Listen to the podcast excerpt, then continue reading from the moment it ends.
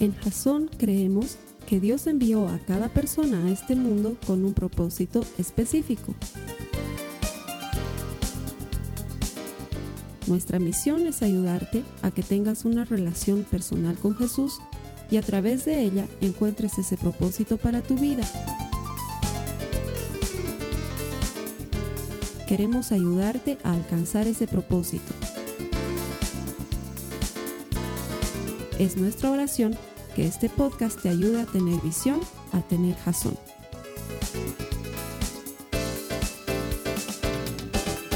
Serie nueva, vida nueva. Estoy chocho porque estamos comenzando una serie que va a ser mega espectacular. Ocho semanas de televisión. No sé tú, pero cuando yo era chiquito mi mamá me decía que era telemaníaco. Y cuando yo era chiquito la televisión duraba cuatro horas, o sea que no sé cuán telemaníaco podía ser porque veía un ratito Popeye el Marino y veía un ratito Telematch, programas que para ustedes pubertos no, pues no tienen sonido siquiera, pero en mi época era súper ver esos programas de televisión. Televisión boliviana comenzaba a las 4 de la tarde con Popeye el Marino y mi abuelita me llamaba y me decía, hijito, ya está comenzando la tele y me enganchaba y desde muy chiquito he sido un seguidor de la televisión y hoy en día quisiera tener el tiempo suficiente para entretenerme con la tele, la verdad no me da el tiempo, pero sé que hay series espectaculares que cautivan la atención de cientos de miles de personas y durante ocho semanas estamos agarrando esas series, las más vistas, las más, las más apreciadas por la gente, y vamos a utilizarlas como analogía para encontrar un parangón en la Biblia y para que te des cuenta que también pasa en la vida y que Dios tiene una enseñanza especial para ti. Y estamos seguros que si nos acompañas durante las próximas ocho semanas, es una promesa que te hago, Dios va a cambiar tu vida. No porque la serie sea espectacular o porque el predicador sea bueno, sino porque la palabra de Dios es viva y eficaz y sigue haciendo lo que hacía dos mil años atrás, transforma vidas. Todo el que encuentra a Dios encuentra vida. Y eso lo vamos a hacer durante las próximas ocho semanas. Esta serie se llama Jason TV. Y si nos quieres ayudar compartiendo esta serie, te voy a pedir que utilices el hashtag también pasa en la vida y lo compartas con otras personas y así nos ayudes a pasar la voz de lo que Dios está haciendo y lo que Dios puede hacer por ti. Vamos a comenzar con Breaking Bad. ¿Alguien aquí ha visto esa serie? Según las estadísticas y el libro de los Guinness Records, es la serie más vista de toda la historia de la humanidad. Breaking Bad es una serie de televisión americana espectacular. Se trata de y aquí viene la explicación. Es un hombre que se llama Walter, Walter White, un profesor de química, ganador del premio Nobel en química en sus buenos tiempos. 50 años más o menos. De hecho, en el primer capítulo o en el segundo capítulo cumple sus 50 años. Está casado, su esposa se llama Skyler, tiene un hijo que tiene algún tipo de parálisis y utiliza eh, unas muletas especiales. Y se llama Walter Jr y están a punto de tener una bebé. ¿Sí? La esposa está embarazada. Y el hombre es diagnosticado con cáncer en el pulmón, un cáncer inoperable. Y esto da el puntapié a la serie. Este hombre se encuentra enfermo de cáncer, trabaja como profesor en la universidad, no gana lo suficiente como para hacerse un tratamiento de cáncer, en las tardes trabaja como empleado de medio tiempo en un lavado de autos, y llega a su casa y ve que todos están tratando de animarlo porque está cumpliendo 50 años y él siente que la vida se le está yendo y ahora que le han dicho que tiene cáncer, él siente que se va a morir. Su cuñado, curiosamente, es un oficial de la DEA. Y en una de esas noches, eh, su cuñado lo invita a salir a, ver una redada cuando los policías agarran gente que está operando en el narcotráfico. Y él se queda ahí en el auto mientras los policías se bajan y ve que de la casa en la que están haciendo el operativo sale uno de los muchachos que había sido alumno suyo en la universidad y hace la relación y dice, no puedo creer, Jesse Pinkman es un traficante de drogas. Y por alguna extraña razón, Walter White decide transformarse en un fabricante de metanfetaminas, de manera que vendiendo la droga pueda pagar no solamente su tratamiento de cáncer, pero dejarle dinero a su familia en la eventualidad de que él muera. Y seguramente me imagino que en un inicio, por la cabeza de Walter White, pasó algo así como debe ser fácil, yo soy profesor de química, entonces sé hacer metanfetaminas, es la cosa más simple del mundo. Y eh, lo tengo a Jesse Pinkman, que es un drogadicto y anda en ese mundo, le doy a él para que venda, él vende, me da la plata, mitas, mitas, y lo vio como un negocio fácil y no se dio cuenta que se estaba metiendo en un negocio terriblemente turbio que iba a terminar por transformar su vida para siempre. Y de eso se trata la serie Breaking Bad. De hecho, Breaking Bad vendría a significar algo en español como volviéndose malo o algo así. Y un, un, hombre que tenía principios y que tenía valores y que nunca había hecho mal a nadie, nunca había matado ni siquiera una mosca, de repente se ve lidiando contra los mero meros del narcotráfico cara a cara y teniendo que armarse de valor y teniendo que ocultar cosas de su familia. Y de repente un hombre bueno se empieza a transformar en un hombre malo muy de a poco, muy un poquito hoy, un poquito mañana, hasta que termina volviéndose el gran mega rey de las metanfetaminas y la vida cambia durante lo que va a durar la serie. Muy interesante y muy parecido a la vida. Porque ninguno de nosotros se vuelve malo de la noche a la mañana. Nadie agarra y despierta, como alguna vez nos decía el Esteban, nadie agarra y despierta un día y dice, ¿cómo voy a hacer para transformarme en un estafador de bancos de talla internacional? ¿Cómo podría hacer? Nadie hace eso. Nadie agarra y dice, ¿cómo, cómo agarro y me transformo en un pegador universal de mujeres? ¿Con quién comienzo a practicar? Eh, nadie, a nadie le pasa por su cabeza y ahora dice, ¿cómo me vuelvo un traficante de personas? Eh, no sé, a lo mejor puedo comenzar con las hijitas de mis amigos y nadie hace eso. Nadie se vuelve malo así de pronto, sino que son pequeñas cosas que nos van alejando del verdadero objetivo y nos van transformando en alguien que no queremos ser. Y curiosamente en la Biblia encontré un personaje que es muy similar. Su nombre era Saúl y probablemente has escuchado hablar de él. Saúl era un benjaminita, un descendiente de la tribu de Benjamín. Benjamín era la tribu más chiquitita de Israel, la con menos importancia. Y de repente Israel está en la época en que jamás había tenido rey y con desesperación estaba buscando un rey. Y Dios decide elegir a Saúl de en medio de Benjamín, una tribu pequeñita, donde nadie le daba balón, donde nadie le daba importancia pone sus ojos en él, lo llama y lo elige. Saúl estaba un día buscando unas burras. Cuenta la Biblia que al papá de Saúl se le perdieron sus burras y salió en busca de las burras. Y en lo que salió a buscar las burras se encontró con un profeta de Dios que se llamaba Samuel. Y antes de que se encuentre con Samuel, Dios le habla a Samuel y le dice, Samuel, va a venir a visitarte un muchacho, él es el próximo rey de Israel. Entonces dice que cuando Samuel abrió las, las puertas de su casa para recibirlo, vio un tipo de casi dos metros, un tipo enorme. Dice que Saúl sobresalía de los hombros para arriba a todos en Israel, era un tipo enorme y además era muy simpático, muy varonil. Y cuando Samuel lo vio, hasta se sintió medio extraño, ¿no? Porque dijo, no puede ser que esté pensando que este hombre es simpático. Y entonces ahí Dios le dijo, tú te estás fijando en el exterior, pero yo me fijo en el interior y eligió a Saúl para que sea el primer rey de Israel. Y acompáñame a tu Biblia, a 1 Samuel 11:15, en el momento de éxito y de cúspide de la vida de Saúl, que en inicio era un tipo muy bueno. 1 Samuel 11:15 dice, así que todos fueron a Gilgal, era un pueblo, y en una ceremonia solemne delante del Señor proclamaron rey a Saúl. Después ofrecieron ofrendas de paz al Señor y Saúl y todos los israelitas se llenaron de alegría.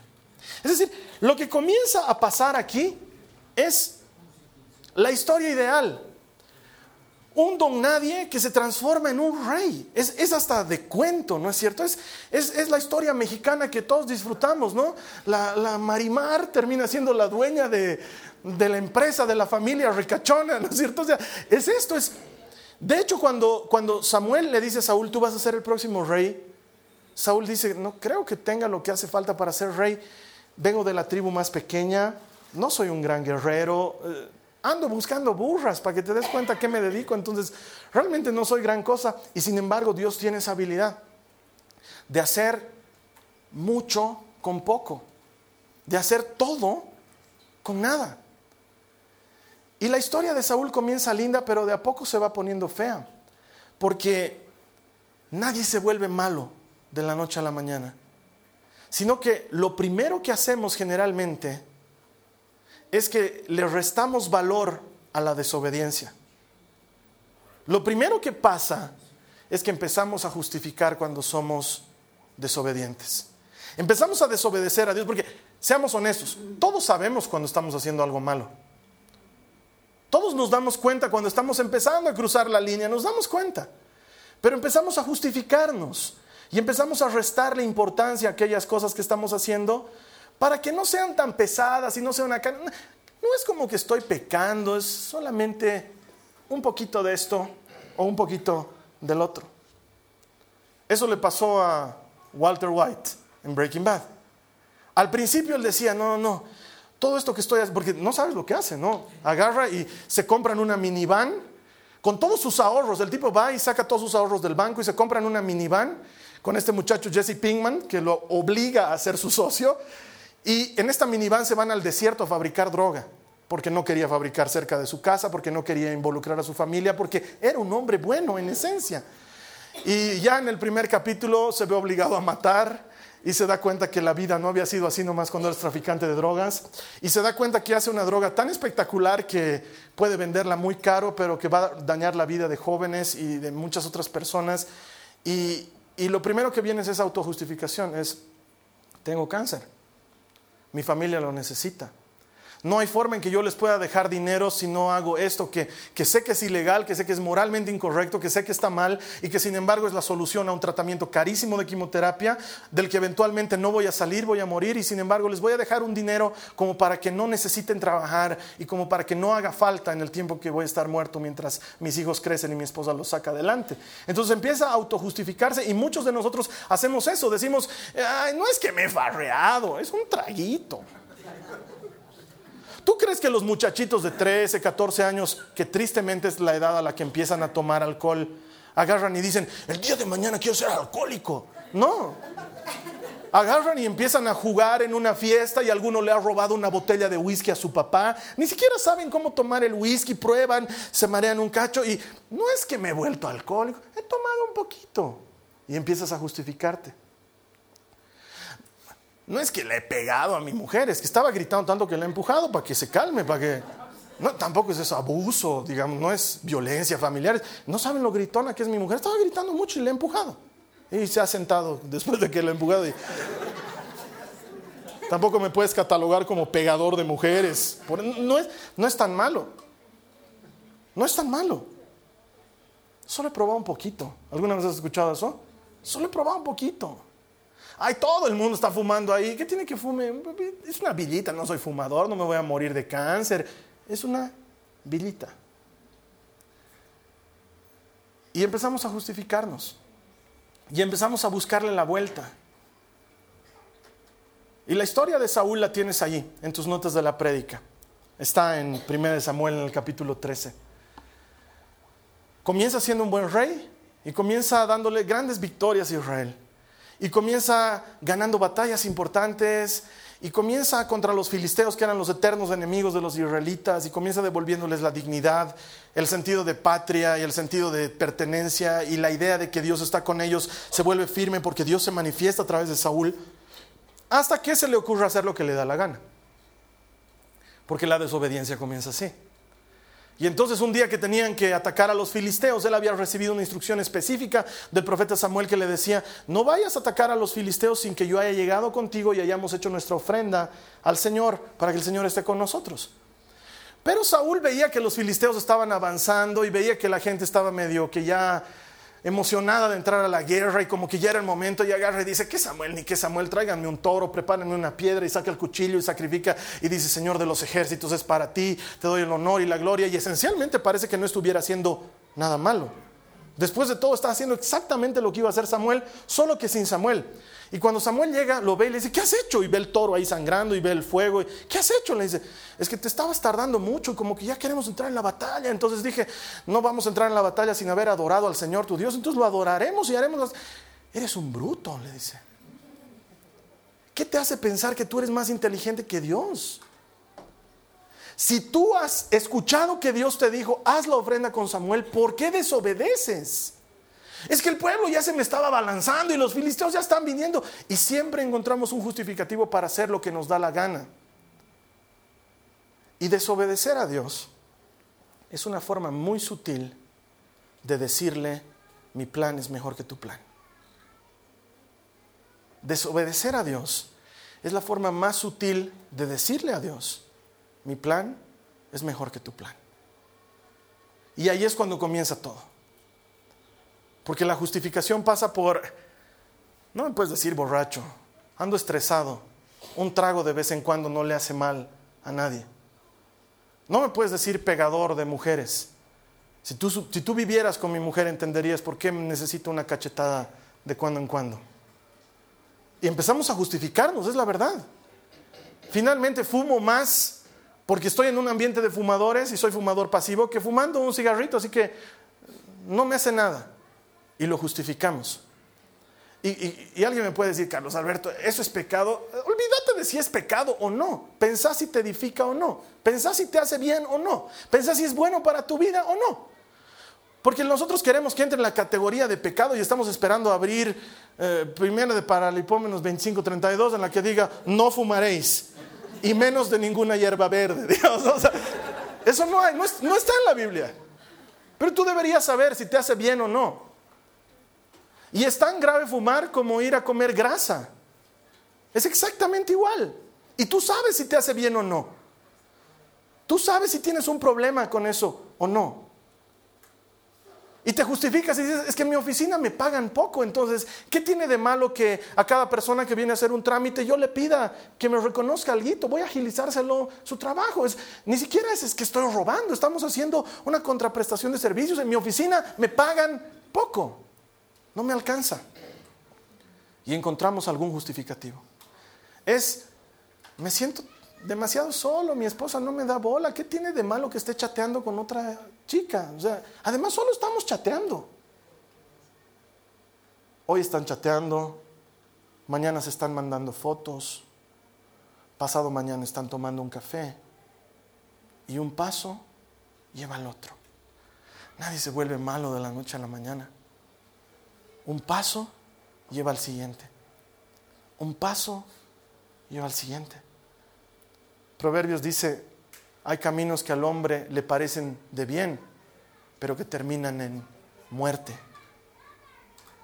Y no nos damos cuenta que justificándonos de nuestro pecado, lo único que estamos haciendo es alejarnos de Dios y acercarnos más a la muerte, porque el pecado engendra muerte. Y la desobediencia es pecado. No quiero ponerle ningún nombre fancy, ni que suene bonito, ni que no hiera a nadie. Desobedecemos y estamos pecando. Mira lo que dice Santiago en el capítulo 1, los versos 14 y 15. Dice, al contrario, uno es tentado por sus propios malos deseos que lo atraen y lo seducen. De estos malos deseos nace el pecado. Y del pecado, cuando llega a su completo desarrollo, nace la muerte. Del pecado nace la muerte. Lo que comenzó como algo divertido se transforma luego en algo que no puedes controlar. Lo que comenzó como un escape, aquello para lo que tenías una justificación, termina por, por convertirse en algo que te domina, te esclaviza y no te deja libre. Comenzó como algo muy sencillo y se transforma en algo de lo que no puedes escapar. Walter White pensó que era fabricar metanfetaminas y vendérselas a alguien más. Y no se dio cuenta que en el camino tenía que lidiar con narcotraficantes, y eso significaba lidiar con armas, y eso significaba lidiar con peligro. Y él, un hombre que jamás había puñeteado a nadie, poco a poco va entrando en el mundo. ¿Sabes qué? La primera vez que mató a un hombre, no podía con la conciencia y no podía con el arrepentimiento, y lo mató por accidente además. Porque este otro hombre lo iba a matar, entonces lo encerró ahí dentro de la van que había comprado para fabricar la droga y lo dejó asfixiarse con los gases de las metanfetaminas. Y luego entró y se dio cuenta que uno de ellos había muerto y el otro no. Y había que matarlo porque no había que dejar huellas. Tú no sabes lo que ha sufrido ese hombre para matar a otro hombre. Pero luego lo vemos temporadas más adelante matando sin piedad. Porque nadie se vuelve un asesino de la noche a la mañana pero la fuerza de la costumbre te lleva a entrar en algo de lo que no vas a salir. Y este Walter White, un hombre de valores y principios, termina transformándose en Heisenberg. Él se, inventa ese, ese seudónimo, ese alias. Y cuando se iba a entrevistar con maleantes y con, gente del mundo de las drogas, encima como tuvo que raparse por la quimioterapia, tú lo veías y parecía un alemán malo con chiva y candado y, ¿y qué te llamas? Y él decía Heisenberg. Y en realidad era un tipo bueno que no mataba una mosca, pero que se había empezado a meter en un negocio muy oscuro.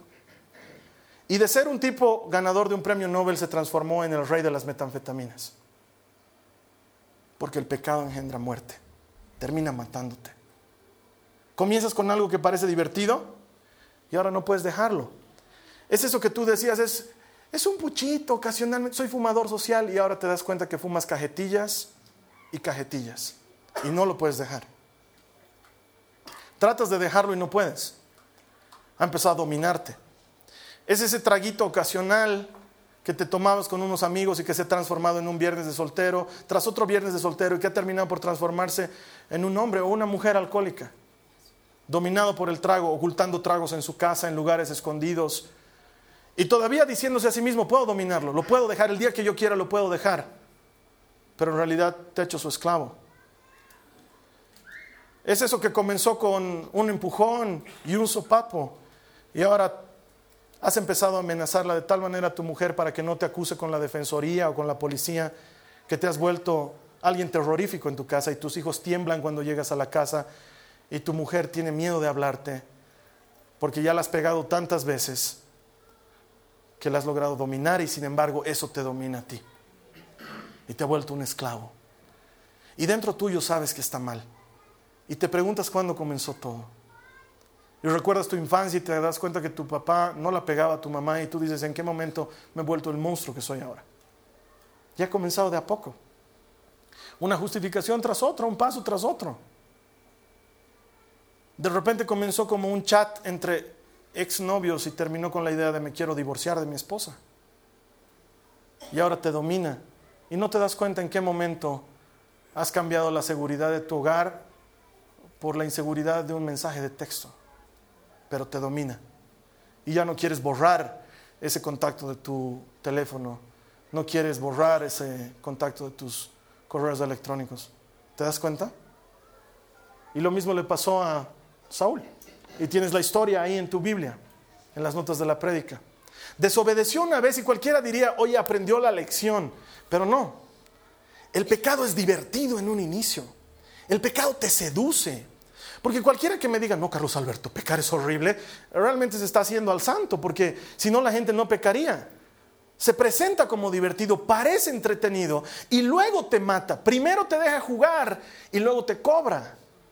Y pensaríamos que Saúl aprendió la lección, pero no aprendió nada. Esta vez tenía que destrozar a los amalecitas. Era la orden de Dios. Le dijo, no dejes uno con cabeza, ni animales, ni gente, nada. Quiero que los elimines de la faz de la tierra.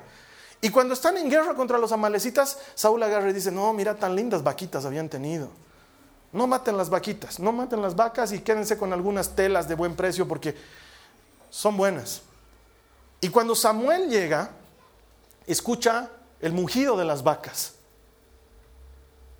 Es como cuando tú le has dicho mil veces a tu hijo, no sé, no veas la tele de tan cerca y entras en su cuarto y lo ves así con la tele. Da ganas de, da ganas de matarlos, ¿no? Una de las personas que trabaja en mi oficina me ha hecho, me entender lo que ha debido sentir Dios con Adán y Eva. Resulta ser que yo saco una factura de mi oficina para entregársela a un cliente y le encargo a esta persona y le digo, tienes que entregarla en las manos del cliente. Cuidado vayas a entregársela a la fulana de tal, vamos a tener problemas. Tienes que entregársela en las manos del cliente, él va a explicarle a la fulana de tal el monto de la factura. Él es el responsable. Me llama más un cacho. Don Cali. Hola, fulano, ¿cómo estás? Eh, con la novedad de que ya he entregado la factura tal como usted me, ha encargado, el señor al que le tenía que entregar no estaba, así que se la ha entregado a la fulana. Justo lo que le había dicho que no haga, es eso lo que ha ido a hacer. Entonces, ha debido pasar un par de segundos entre eso y mi reacción.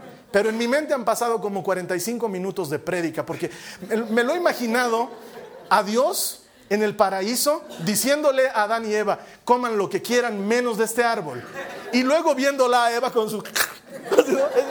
Justo lo único que te dije que no hicieras, lo único que te dije que no hicieras, podías dormir donde quieras, bañarte donde quieras, comer lo que quieras, lo único que te pedido que, lo único, eso has hecho.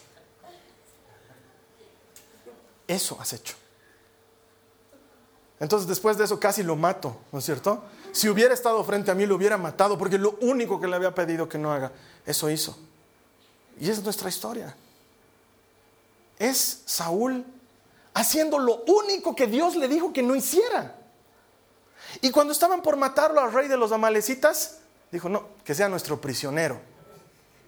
Entonces Samuel llega y le dice, ¿eres bruto? Es que, a ver, ponte, ponte por favor en los zapatos de Samuel. Si alguna vez alguien ha hecho exactamente lo que le dijiste que no haga, lo vas a entender. Lo mire.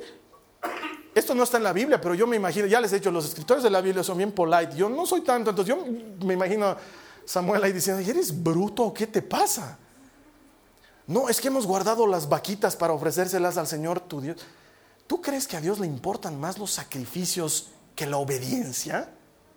¿Eres bruto? A Dios le importa la obediencia.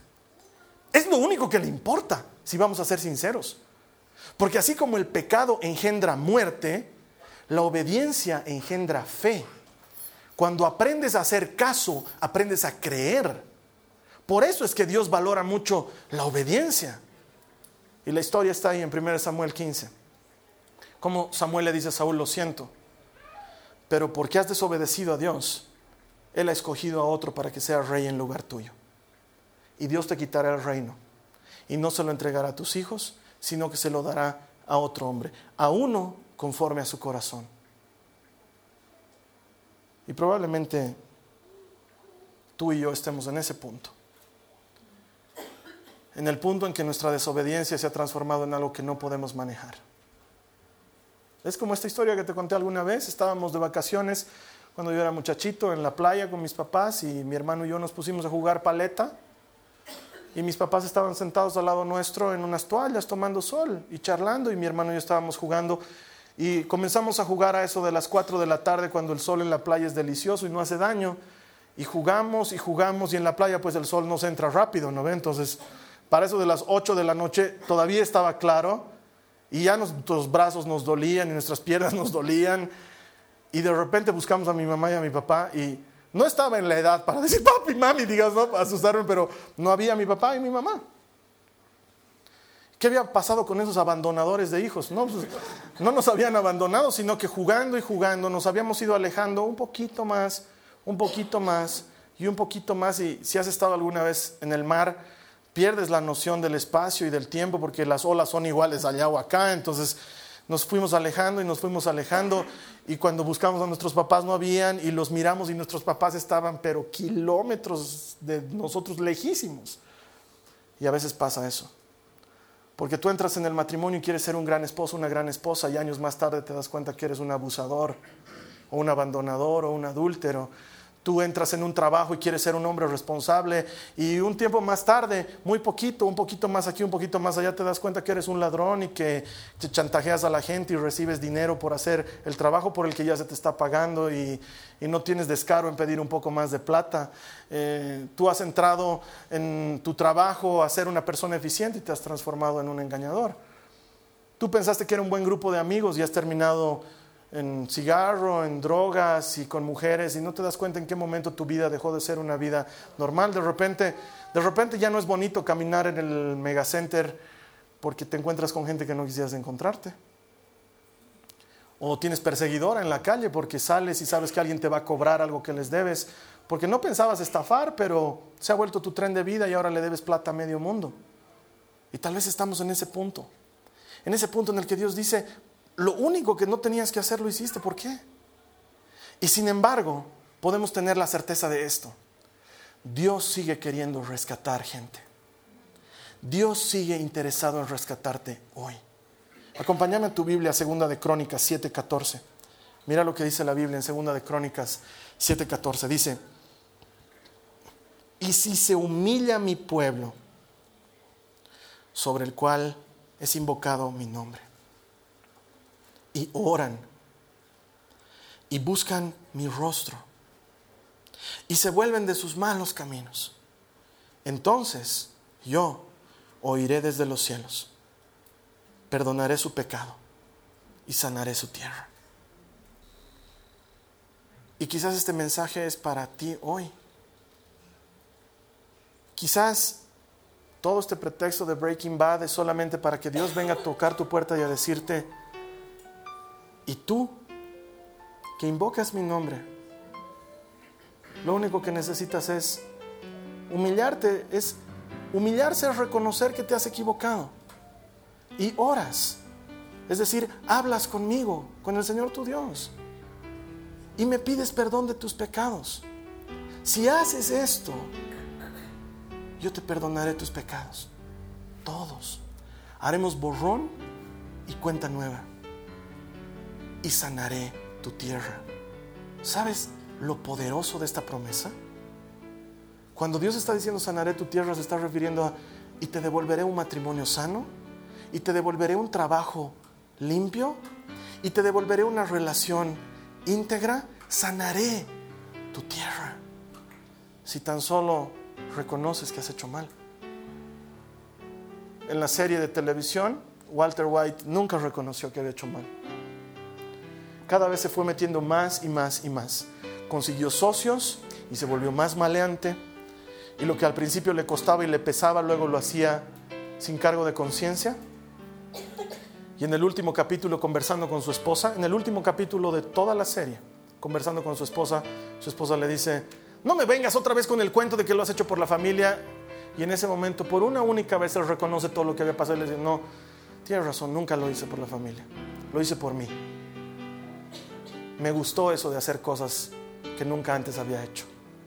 Y sentí alivio y placer en dejar de ser un hombre correcto. Lo hice por mí. Todo el tiempo lo hice por mí.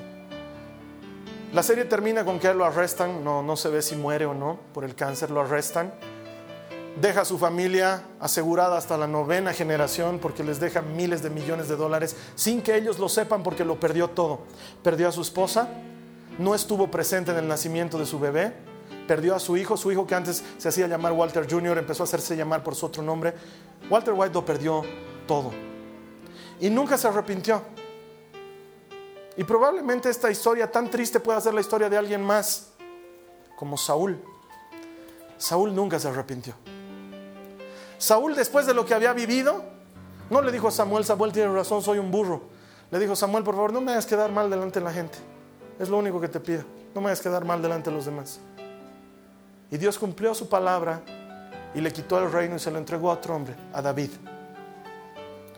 Y probablemente si Saúl se hubiera arrepentido, estaríamos leyendo la historia de un rey increíble en Israel, que sobresalía a los demás desde los hombros para arriba porque era alto y sobresalía de los demás porque su corazón era recto delante de Dios. Pero no, nunca se arrepintió. Nunca hizo lo que tenía que hacer. Y tú puedes elegir cuál es tu decisión hoy. Porque si este es tu caso, si has estado coqueteando con el pecado, si has estado coqueteando un poquito hoy y lo dejo mañana, tal vez sea Dios el que te está diciendo hoy, vuélvete a mí y ora y pide perdón de tus pecados. Y entonces yo te perdonaré y sanaré tu tierra. Tal vez el llamado de alerta para ti es hoy. Porque damos por hecho que vamos a amanecer mañana. Y no quiero ser fatalista, ya me has escuchado decirlo alguna vez, pero no tenemos la vida comprada. Nadie sabe si mañana va a estar vivo. Nadie sabe si va a poder disfrutar un poco más de la risa de sus hijos o de la tranquilidad de dormir con una conciencia tranquila. Tal vez el día es hoy. Tal vez el momento es hoy. Así que te voy a invitar a que en los próximos minutos hagas lo que yo no puedo hacer por ti, porque me encantaría en nombre tuyo pedirle perdón al Señor, pero no puedo hacerlo. Es algo que lo tienes que hacer tú. En unos minutos más vamos a orar al Señor y vamos a pedirle que esta historia de televisión no pase en nuestras vidas y que estemos a tiempo de buscarlo, pedirle perdón y restaurar las cosas. La siguiente semana vamos a seguir con la serie de Jason TV y la siguiente serie que vamos a hacer es The Walking Dead. Y estoy seguro que va a ser muy interesante, muy entretenida, muy profunda. De hecho, lo que tengo preparado para ti la siguiente semana no se ha escrito jamás en ningún libro, sino solo en la Biblia. El vuelque que le vamos a dar para que entiendas ¿Dónde andan esos muertos vivientes? lo vas a ver solo en Jason aquí la siguiente semana. Me ha encantado compartir este tiempo contigo. Te dejo con nuestro anfitrión en línea, él te va a guiar en un tiempo de oración. Que el Señor siga revelando su propósito para tu vida. Que Dios te bendiga. Gracias. Esta ha sido una producción de Jason Cristianos con Propósito. Para mayor información sobre nuestra iglesia o sobre el propósito de Dios para tu vida, visita nuestro sitio web www.jason.info. Allí encontrarás muchos recursos para animarte en tu relación con Dios, enseñanzas, nuestro blog, prédicas y mucho más. Te lo deletreamos www.jazon.info. También puedes visitarnos en nuestro sitio en Facebook www.facebook.com barra Que Dios te bendiga abundantemente. Muchas gracias.